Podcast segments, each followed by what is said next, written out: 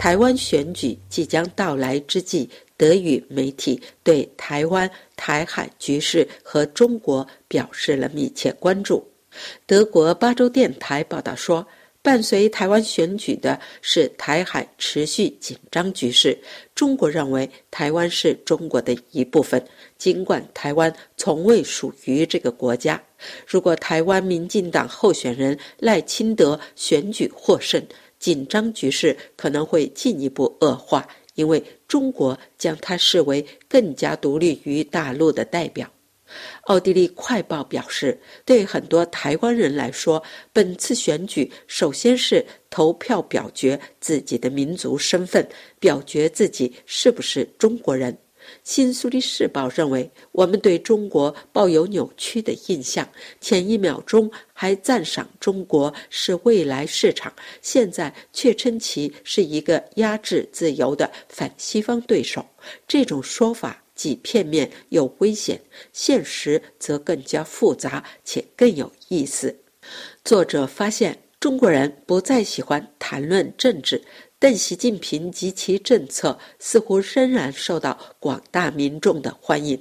他认为原因有三：首先，大城市的环境质量得到了显著改善，受到老百姓的赞赏；二是基础设施和生活变得更美好了。三，在习近平的严厉威胁下，腐败现象似乎急剧减少。疫情对经济的打击、房地产业危机，还有地方政府缺钱等等，使经济增长放缓，在意料之中。但与此同时，创新行业的重要性正在增加，现代化进程正在推进。地区甚至是国企之间的巨大竞争压力，突出的企业家精神和中国人富有创造力的个人主义，使中国比宣传中所描绘的要灵活、有活力且复杂得多。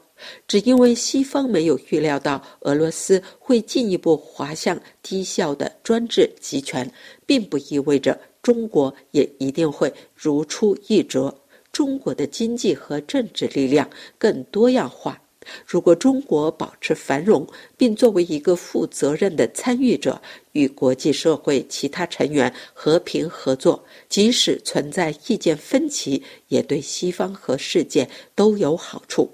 西方应努力与北京领导层进行建设性接触，这就要求人们对中国的经济和政治现实有一个更全面的认识，而不是简单的把中国称为一个压制自由的危险对手。德国经济周刊表示，台海战争对全球经济来说将是恐怖场景。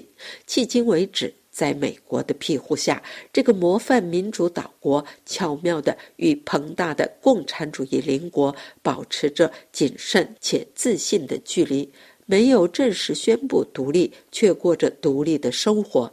台湾不仅是。政治制度竞争的舞台，也是世界半导体生产市场的领导者，全球技术领先之中的前线国家。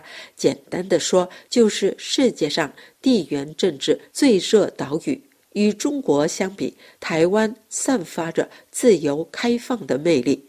二零一九年，中国对香港民运的残酷镇压震惊了台湾人。正因如此，要求独立的呼声越来越高。台湾人不想重复香港的命运。这是柏林丹兰法国国际广播电台中文部柏林飞鸿专栏节目。